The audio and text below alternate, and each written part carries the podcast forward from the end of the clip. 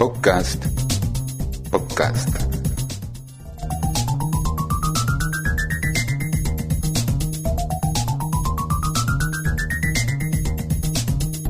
En síntesis. Síntesis.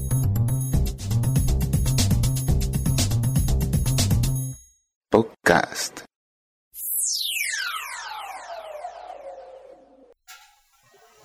El tema de hoy lo he titulado Vinieron a Jesús y Él les cambió la vida. Vinieron a Jesús y Él les cambió la vida. Mateo 11, 28 dice, vengan a mí todos los que están trabajados y cargados que yo les haré descansar. Lo repito, vengan a mí todos los que están trabajados, coloque allí agobiado, preocupado, quebrantado, enfermo, que yo, dice el Señor, les haré descansar. Y esta es la introducción de este tema. Nadie escapa en esta vida durante toda nuestra trayectoria de experimentar los quebrantos. Absolutamente nadie desde el pequeño, el adulto, el anciano, el joven o el viejo. Da igual. Todos vamos a tener que confrontar en nuestro transitar por esta vida, por esta tierra, todos vamos a tener que enfrentar las crisis, los problemas, eso es una realidad inocultable. Y lo que necesitamos también reconocer es que en medio de la crisis, en medio de los problemas, de las dificultades, necesitaremos entonces una mano amiga, alguien que nos escuche, alguien que nos extienda su mano, nos abrace, nos socorra, nos libre, nos dé la fuerza necesaria. Hasta este punto, con todos estos adjetivos que les he dicho, es obvio de que ustedes ya se han dado cuenta de a quién me estoy refiriendo. Jesús es el Señor. Él es el que dice hoy en este mensaje, dice, vengan a mí, todos. Es decir, cuando dice todos, se está refiriendo que no hay excepción. Todos pueden venir a Jesús. Nunca está ocupado. Su WhatsApp siempre está activo su Instagram, su Facebook, su chat, siempre está presto. No importa la magnitud del problema. Y para reflejar una vez más, en esta ocasión, la veracidad, la contundencia de lo que les estoy diciendo en cuanto al descanso que Jesús da, voy a traer aquí en esta disertación a algunos personajes que están en el Nuevo Testamento reflejados. Uno de ellos, un abogado, miembro de la Corte Suprema de Justicia de su país. Me refiero a Nicodemo, un hombre que siendo un ilustre, un hombre importante en su nación, tuvo que escuchar y aprender del Maestro, de Jesús, el Maestro de los Maestros. Y se acerca a Jesús, viene a él, Dios le va a cambiar la vida a Nicodemo. Lo hace, dice la escritura, de noche. Se deduce que lo hace así porque venir a buscar a Jesús para un hombre como él, un principal entre la secta de los fariseos, enemigos acérrimos de Jesús, para él entonces era sumamente riesgoso, complicado. Eso lo podía meter a él en serios aprietos. Entonces se deduce que viene de noche tratando de pasar desapercibido en medio de la oscuridad. Y al hablar con Jesús, deja ver que ya los fariseos estaban convencidos de algo, este hombre ha venido de parte de Dios como maestro a enseñarnos, porque nadie, dijeron, dijeron ellos, nadie puede hacer las obras que este hombre está haciendo si Dios no está con él. En el Sanedrín se hacían muchas reuniones el Sanedrín era en realidad el gobierno de Israel. Estaba conformado por 70 ancianos, escogidos de entre los fariseos, los saduceos, los escribas, los sacerdotes, y el sumo sacerdote era el número 71, que era el jefe de toda la Corte Suprema de Justicia que así nosotros en las naciones les llamamos hoy en día. No era de índole religiosa, mas ellos hacían uso de la religión para sacar provecho. La idea era que ellos pudieran tener dominio sobre la gente, sobre el pueblo. Ellos buscaban control. Entonces el Sanedrín, que es así como lo conocemos por las escrituras, siendo la Corte Suprema de Justicia, estaba entonces conformada por gente que conocía la Torá, los cinco libros de Moisés. Y ellos, haciendo uso de esa prerrogativa, le añadieron entonces a la Torá la tradición de los ancianos y le dieron la misma autoridad que tenía, que tenía y tiene la ley, el Pentateuco, los cinco libros de Moisés. Esto hacía cada día más, se constituyó en una pesada carga demasiado grande que ellos ponían sobre los hombros de los hombres, pero que ellos ni con un dedo la quería mover. Entonces, este hombre que de noche viene, trae sobre sí una pesada carga también, porque él ha comenzado a tener inquietud en su corazón por saber de cerca, personalmente, quién es Jesús. Es probable que ya le haya visto a lo lejos, a la distancia, es probable inclusive que este hombre, este abogado, experto en la ley del Pentateuco, es probable que ya haya escuchado las severas amonestaciones que el Señor Jesús le había hecho cuando le dijo, por ejemplo, generación de serpientes, hipócritas, ustedes limpian el vaso por fuera y por dentro está contaminado.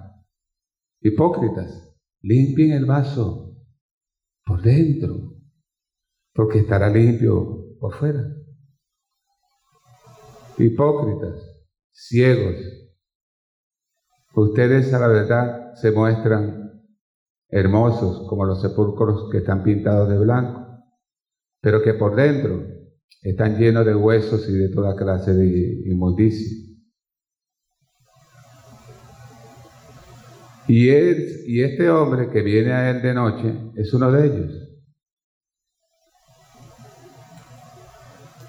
Y comienza su conversación con Jesús diciéndole, Maestro, definitivamente tú vienes de Dios, lo creemos, lo sabemos, porque las señales que estás haciendo no las puede hacer nadie más, excepto aquel que Dios está con él. Los fariseos siempre fueron opuestos, oposición al Señor Jesús. Fueron enemigos de Él. Pero llegó un momento en que ellos no encontraban ya qué hacer con su popularidad, con su fama, con el pueblo que se iba tras Él, con la gente que se arremolinaba en torno a Él, multitudes todo el tiempo y ellos estaban cada día siendo más y más desplazados. La envidia les carcomía los huesos.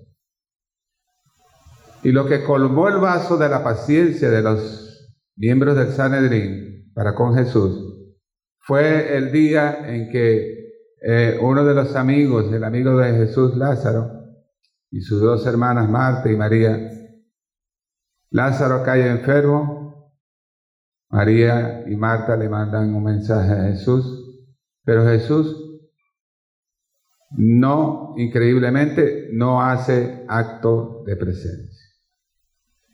Pasan dos días, pasan tres días. Llegó el cuarto día, Lázaro había muerto ya hacía cuatro días y las muchachas, las hermanas de Lázaro estaban muy desconsoladas. Había crisis. Cuando hay este tipo de situaciones es un momento de crisis, un punto de inflexión que acontece en la vida de la persona. Y ellas estaban atravesando por ese momento. Pero por fin llega Jesús. Cuando Jesús llega, había muchos judíos, muchos, porque la familia conformada por Lázaro y sus hermanas era una familia muy apreciada en Israel y sobre todo concretamente en Jerusalén. Así que había mucha gente, entre ellos había muchos fariseos, escribas, saduceos, que indistintamente de su posición, su oficio, ellos le fueron a demostrar a la familia su amistad, y que estaban con ellos, su, solidaridad. Pero lo que iba a pasar o lo que pasó ese día rompió un dique y fue inevitable que como un tsunami se arropara toda la ciudad, se convulsionara. Hay que tomar en cuenta esto, vean, los judíos por eso, los fariseos dijeron, ya no podemos, ya basta, hasta aquí hay que matar a este hombre. Porque los judíos creían que el alma, cuando la persona moría, se quedaba con ella tres días. Pero el hombre que iba a resucitar tenía ya cuatro días. Esto les pegó como una bomba. Por eso se abismaron. Rebasó la capacidad de ellos, por absoluto. Entonces Jesús resucita a Lázaro y muchísima gente se convierte al Señor. Entre esos había fariseos, por supuesto. Nicodemo tiene que con toda probabilidad haber visto ese milagro a la distancia con sus compañeros y de verdad que se reunieron de emergencia y fue con la resurrección de Lázaro que se colmó el vaso de la ira de los fariseos contra Jesús. De tal manera que estamos en presencia de que Nicodemo sabe, ahora que está enfrente de Jesús, frente a frente con él, sabe que ellos, él pertenece a la casta de los fariseos y del Sanedrín que ha proclamado o ha decretado la muerte del el Mesías, de Jesús. Pero ese día o esa noche, Nicodemo va a tener su punto de quiebre. Porque Jesús lo confronta y le dice, permítanme parafrasear, permítanme, por favor. Nicodemo, tú eres un hombre importante en esta ciudad.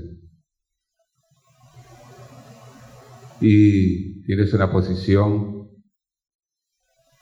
eres respetado, tienes un puesto en la cátedra de Moisés, enseñas la Torah, eres de una posición económica holgada, pero déjame decirte algo, Nada de eso te va a servir. Si tú no experimentas un nuevo nacimiento, tú no podrás ver el reino de Dios. Esto golpea la conciencia de, de Nicodemo una vez más, porque resulta que es bastante probable que entre las cosas que Nicodemo quería hablar con el Maestro, con Jesús, es el tema que tenía que ver con el reino porque los judíos esperaban que en todo caso Jesús establecería su reino en ese tiempo. Y con toda probabilidad se piensa que Nicodemo llevaba eso en su mente, preguntarle acerca del reino.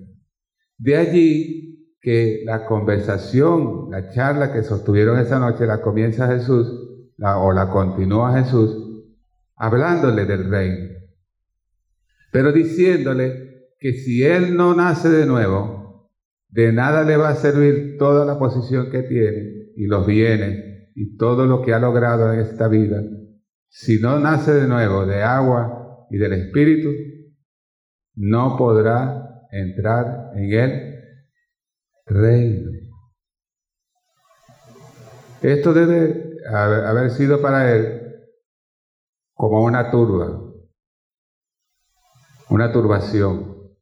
Porque es casi como que se preguntara, ¿y cómo sabía él? Hasta sabía que yo le iba a hablar del reino, que yo le iba a preguntar eso. Pero ahora me, sale con esto, no puedo entrar en el reino. ¿Para qué le voy a preguntar del reino ya si me dice que no puedo entrar en el reino? Llama la atención que le dijo que si no naciere de agua y del Espíritu. Cuando nosotros los seres humanos somos un feto y estamos en el útero de mamá, ¿de qué estamos rodeados? De agua. Primer nacimiento, agua, líquido amniótico. Allí se mueve el bebé. Entonces, si no naciera de nuevo de agua y luego el segundo nacimiento que es el espiritual y del espíritu. Es una de las ilustraciones. Ya me se la dejo para que usted la considere. No estoy diciendo, tiene también su explicación aún bíblica más contundente, lavados con el agua del poder de Dios, el Espíritu del Señor en la regeneración y todo aquello que nos dice la Escritura. Pero les menciono esto para que vean que también los seres humanos en nuestro primer nacimiento estamos rodeados y nacemos rodeados de agua, que viene siendo el líquido amniótico. Y luego nacemos, nos hacemos grandes y tenemos que nacer del Espíritu. Gloria al Señor que vive para siempre. Gloria a Jesús que vive para siempre. Su nombre es glorioso. Santo es su nombre por siempre. De tal manera que el Señor Jesús le dice aún más a Nicodemo lo siguiente. Nicodemo, El viento oyes su sonido, mas no sabes de dónde viene ni hacia dónde va. Así es todo aquel que es nacido de nuevo. Nicodemo, nadie ha subido al cielo, sino el que descendió del cielo, el Hijo del Hombre que está en el cielo. Porque como Moisés levantó la, la serpiente en el desierto, así es necesario que el Hijo del Hombre sea levantado, para que todo aquel que en él cree no se pierda, sino que tenga la vida eterna.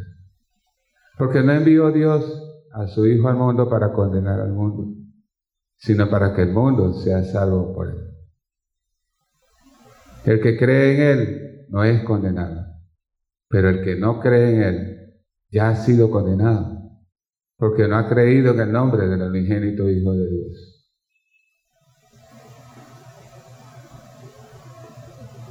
Y así Nicodemo su vida le fue cambiada.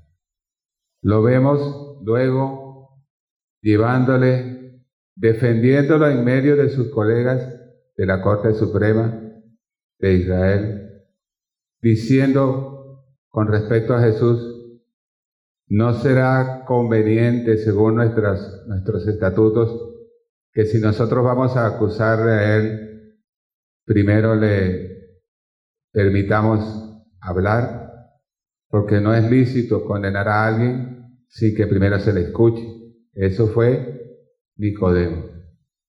Y luego, cuando el Señor Jesús, fue sepultado, lo vemos trayendo también elementos para embalsamar, pero para honrar al cuerpo del Señor Jesús, según la costumbre de los judíos. Entonces, la vida de Nicodemo, un hombre que pensaba hasta ese momento que todo lo sabía, le fue cambiar. Porque tuvo su punto, lo reitero, escuche esto, de inflexión. ¿Qué quiere decir con esto de punto de inflexión? Hablando geométricamente o figurándolo de alguna manera, es cuando hay una curva en sentido hacia la derecha y de repente hay un cambio brusco hacia la izquierda. Punto de inflexión es un cambio, es un quiebre, un giro inesperado.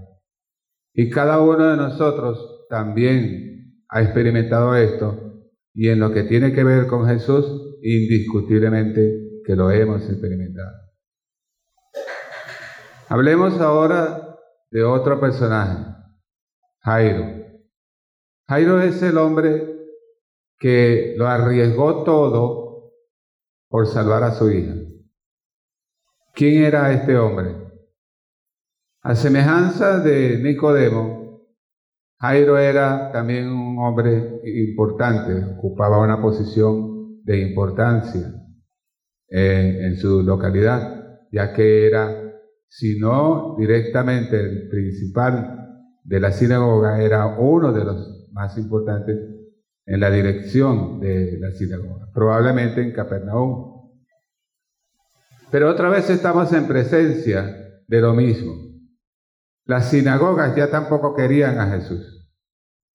Al principio él enseñaba entre ellos la palabra, les predicaba, los visitaba. Pero eh, las sinagogas ya habían sido cerradas también para Jesús.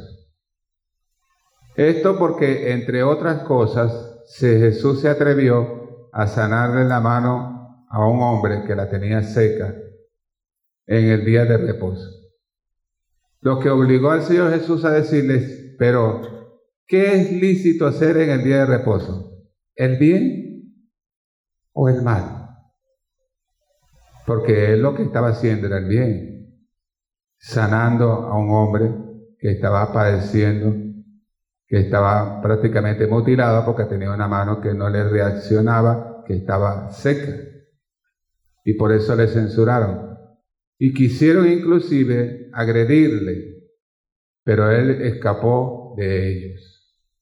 Entonces, estamos en presencia de Jairo que tiene una hijita, su única hijita, y ustedes saben lo que duele un hijo, que está gravemente enferma y con cada minuto que pasa, cada hora, se agrava su situación más y más. Con toda probabilidad que Jairo consideró, sopesó todas las cosas. Él sabía a lo que se estaba exponiendo. Lo mismo, el mismo caso casi de Nicodemo.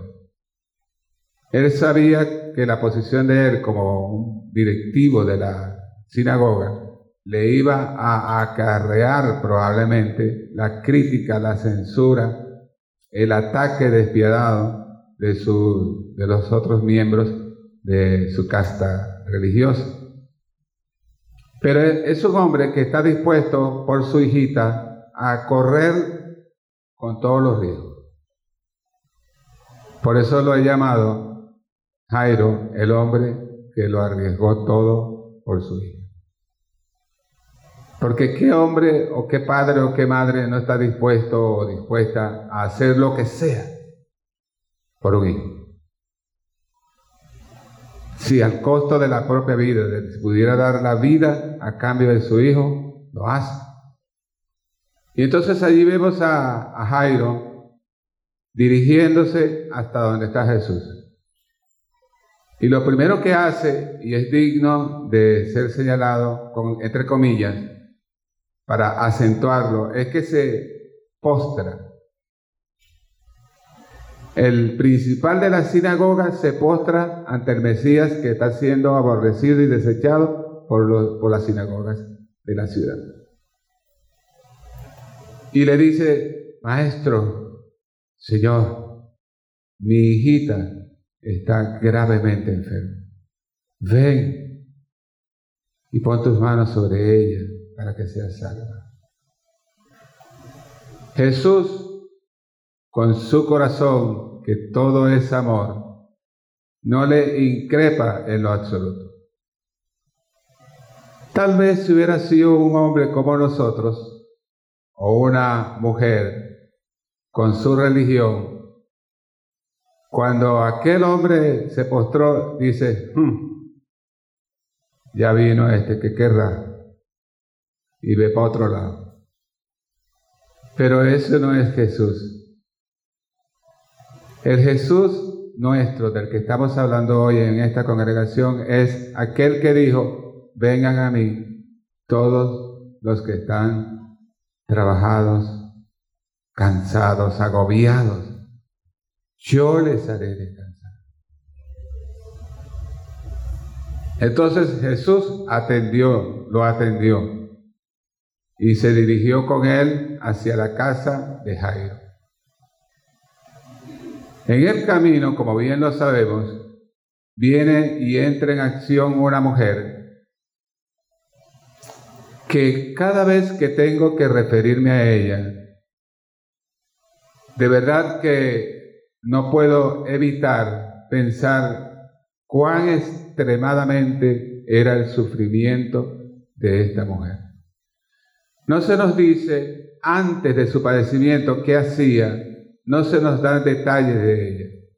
De hecho, es una mujer anónima, porque ni siquiera su nombre sabemos. Pero el Espíritu Santo reflejó no su nombre, su pasado ni su futuro después, sino que reflejó que ella llegó un momento en que pensó, yo me imagino permítanme aquí una vez más imaginar. No tengo nada que perder. Esto pudo haberlo dicho ella. Ya tengo muchos años padeciendo de esto. Mi única esperanza es Jesús. Es ese hombre del cual oigo tantas maravillas.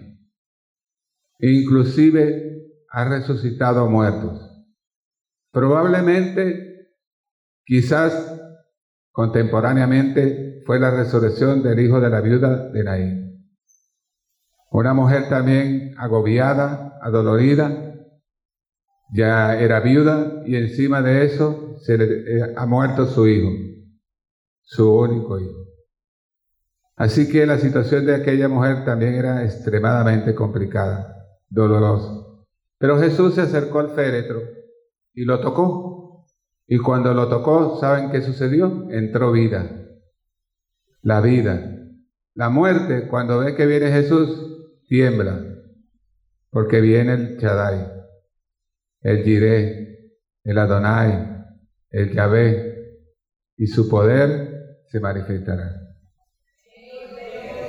Y cuando Jesús tocó el féretro y tocó el cuerpo por consecuencia del hijo de la viuda de Naín, el muchacho vivió otra vez. Se levantó. Ese es Jesús. Ese es el Jesús, el Mesías de esta congregación. Ese es el Mesías que te cuida a ti y te cuida y me cuida a mí. Que cuida a tus hijitos, que cuida tu salida, que cuida tu entrada, que sabe cuando estás preocupado y te conforta, haciendo que se te olvide la preocupación cuando menos te das cuenta ya no estás preocupado. A ti mujer, que a veces estás cargada, atribulada, las pesadas cargas que a veces recaen sobre los hombros de los seres humanos son cargas de hoy difíciles de llevar. Y de verdad que nos sentimos sin fuerza. Pero sabes una cosa, cuando tú estás así, allí está Jesús contigo. Él no te abandona ni a sol ni a sombra. Ha prometido, yo estaré contigo todos los días del mundo. Y Él no miente. Él es tu protector. Él es de quien dijo el salmista, bendeciré al Señor en todo tiempo. Su alabanza estará siempre en mi boca. En el Señor se gloriará mi alma.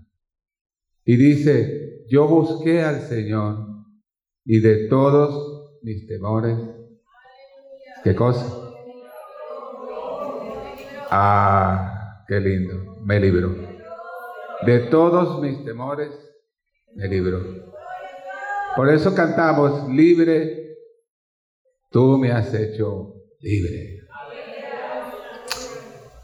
Entonces, la mujer, yo especulo, imagino, que pensó, no pierdo nada. Lo que estoy a punto de hacer me expone a una muerte por lapidación.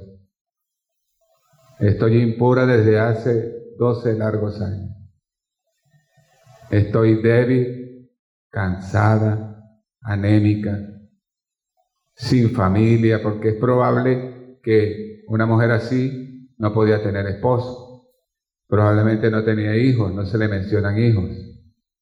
A lo mejor era todavía una mujer joven relativamente, pero su vida estaba marcada a fuego por el mal. Un punto de inflexión, a veces el cambio es para bien o para mal. Pero yo estoy centrando mi mensaje hoy en el bien, en el cambio, pero para bien, que es el que nos proporciona nuestro amado Salvador, nuestro amado Señor Jesús. Así que la mujer dice, bueno, si me apedrean, total, igual ya me muero. Así que a todo riesgo y lo que pase, que sea lo que pase, allá voy. Y se va. Ni siquiera está pensando en decirle como Jairo, doblar sus rodillas y decirle, Señor, sáname. Si lo que dijo, si tan solo toco la ropa de él.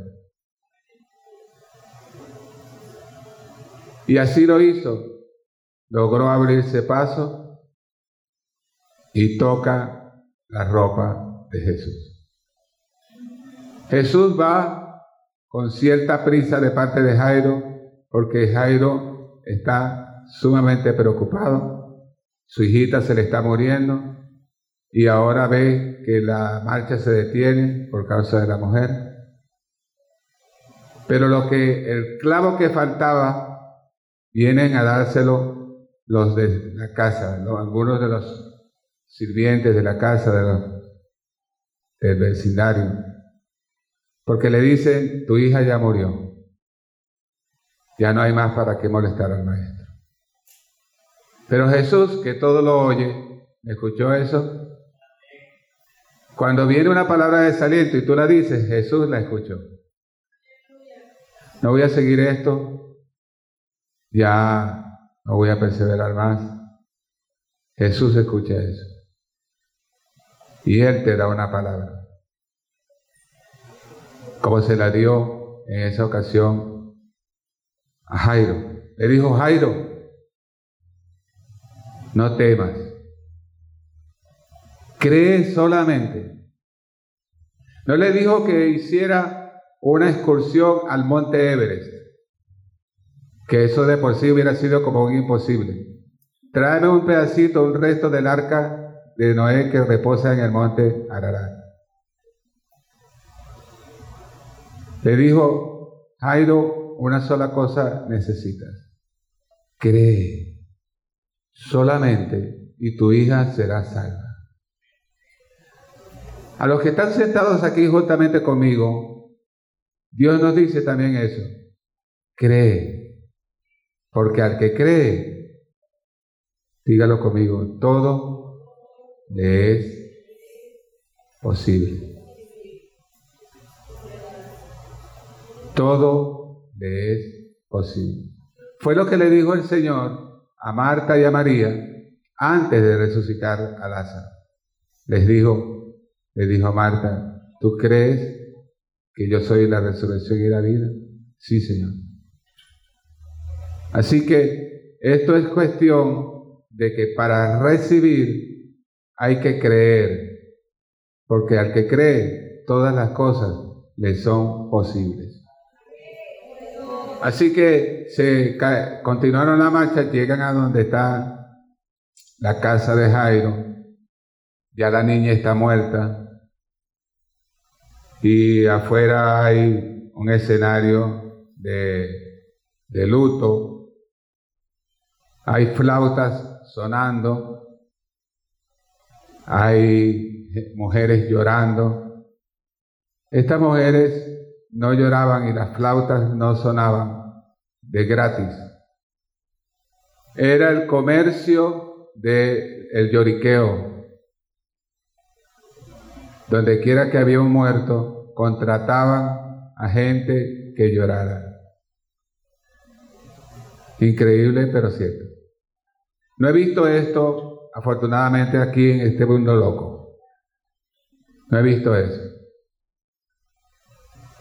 Lo que sí he visto es que estando una vez yo cerca de la ventana de mi habitación, pasaron unas personas y dijo uno de ellos, por la gracia de Dios cantamos. Yo dije, wow, me asomé a ver quién decía eso. Eran tres viejitos, cada uno con una botella de ron en la mano.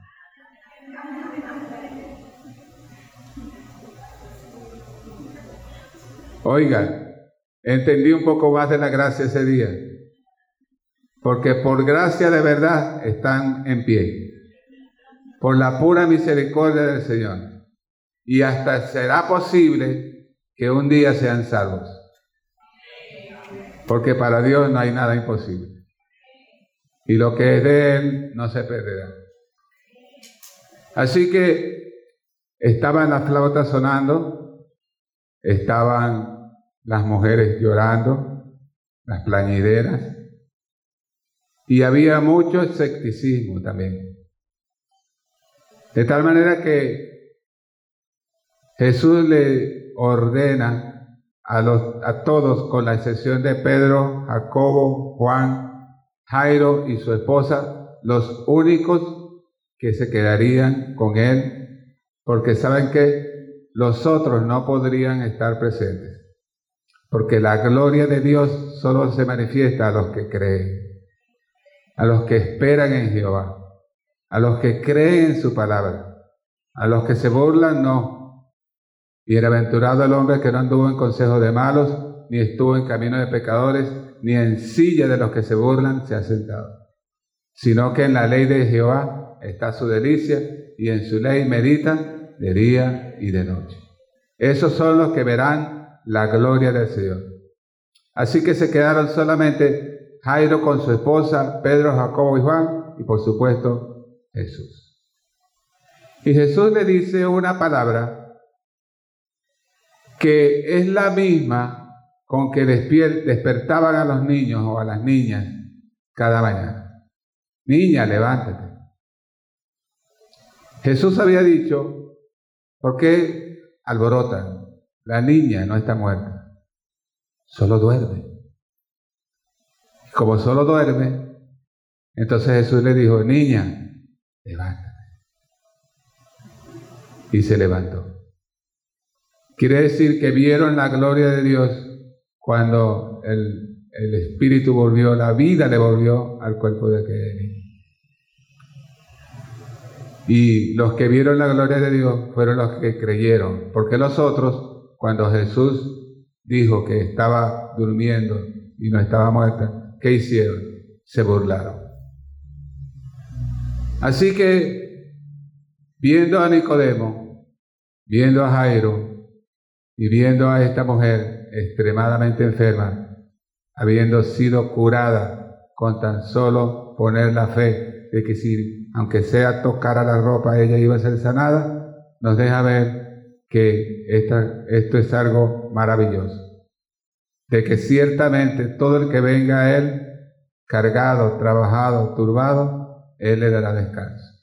Yo a veces me pongo a imaginar, meditando en la palabra, y me pregunto, ¿qué habrá sido de Nicodemo? ¿Cuál sería después su vida? Probablemente tuvo que dejar de ser fariseo. Probablemente tuvo que, al experimentar lo que le experimentó, lo que le significó aquella, aquella noche, ese encuentro y esa conversación con Jesús, le cambió la vida. Así que probablemente, digo yo, dejó de ser un fariseo para pasar a ser un siervo de Cristo. Porque la iglesia se formó no mucho tiempo después de esa conversación. Jesús fue crucificado, murió, resucitó, estuvo 40 días con ellos y subió a los cielos.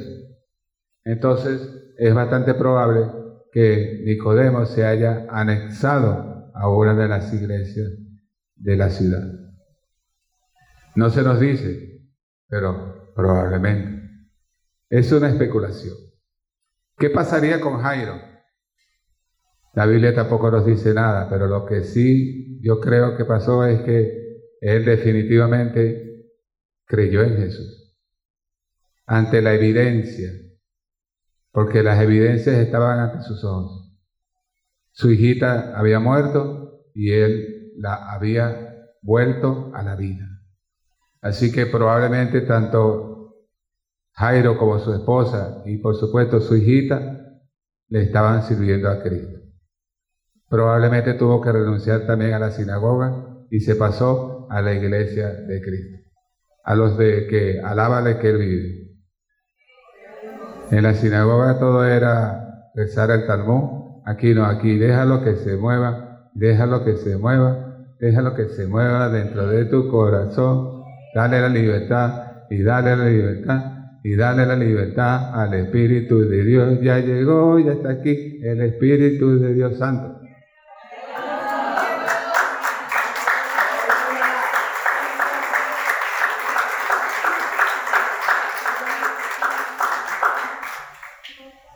Y más sublime aún meditar en qué sería de la mujer extremadamente enferma, agobiada.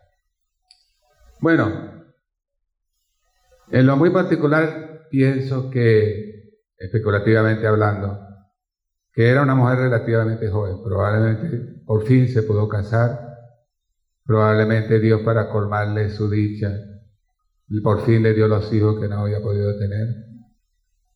Y sobre todo, lo más importante, y esto no es probable, esto es seguro, adoraba a Cristo. Y donde quiera que iba, hablaba de su testimonio, de lo que Cristo había hecho por ella, indiscutiblemente. Jairo hablaba a todos los que le escuchaban cómo el Señor había salvado a su hijito. Y Nicodemo hablaba de que ese día, de aquella noche memorable, probablemente con sus amigos, hablándoles de las maravillas de Jesús, Nicodemo le decía, esa noche yo me llevé una sorpresa. Yo pensé que era yo el que iba a dominar la conversación y que iba a hablar, a preguntarle acerca del reino y a dar mis opiniones y el Señor me dio un tablazo por la cabeza cuando me dijo, necesitas nacer de nuevo.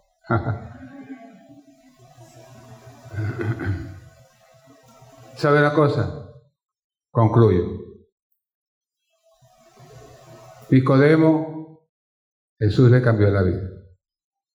Él vino a Jesús. Jesús le cambió la vida. Aquella noche fue el punto de inflexión para Nicodemo.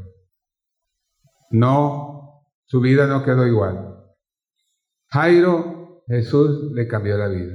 Vino a Jesús y Jesús cambió sus circunstancias. Cambió el lamento, el llanto, se lo cambió en gozo. La vida de Jairo fue un ejemplo de cómo Jesús cuando venimos a Él, nos cambia las circunstancias, nos cambia la vida. Y la mujer extremadamente enferma, agobiada, Jesús, con tan solo ella tocar la ropa de Él, ella vino a Él y Jesús le dio su punto de cambio. Tú y yo somos también testigos de esto. Porque unos más, otros menos, en el sentido de que unos tenemos tiempo ya desde aquel día glorioso, maravilloso en que Jesús vino a mí. Porque en el caso mío, yo no fui a Él. Él me buscó. Yo no sé usted. Porque Él me dijo a mí por medio de un amigo mío, era yo un joven cuando eso, un joven loco, me dijo, Julio, arrepiéntete. Yo estaba acostumbrado a escuchar otras cosas, pero eso de Julio, arrepiéntete. Y le dije con una pregunta a mi amigo, le dije, que me arrepienta de qué. Y mi amigo Luis me dijo, de tus pecados. O sea, que yo tuve ese encuentro no con Nicodemo, como Nicodemo con eso, sino con mi amigo Luis y yo, en donde el Señor me confrontó con mi pecado y me dijo que me arrepintiera. Y aquí estoy. ¿Me cambió la vida? Si alguien me lo preguntara, yo diría sí.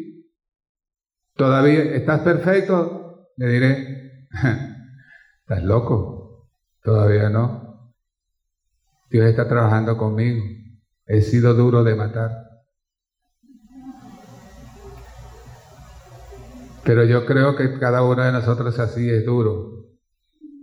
Porque hay que, Dios tiene que machacar y machacar áreas de nuestra vida. Que se resiste a ponerse bajo el control y bajo la autoridad del Espíritu Santo. Y si algo te está diciendo Dios a ti y a mí hoy es, mi espíritu está actuando las 24 horas del día en ti. Porque yo me he propuesto que tú no vas a quedar igual como cuando viniste a mí o cuando yo llegué a ti, sino que tu vida he llegado a ella para cambiarla, para transformarla. Porque yo soy para ti tu punto de inflexión, tu punto de cambio. Y quiero que no desmayes ni un solo momento, ni pongas en duda estas palabras que yo he dicho. Vengan a mí todos los que están trabajados y cargados, yo les daré descanso.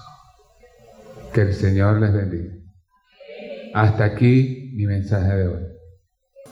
Gloria a Jesús. Libre, tú me hiciste libre Tú me hiciste libre, libre Señor, aleluya. Rotas fueron las cadenas que estaban y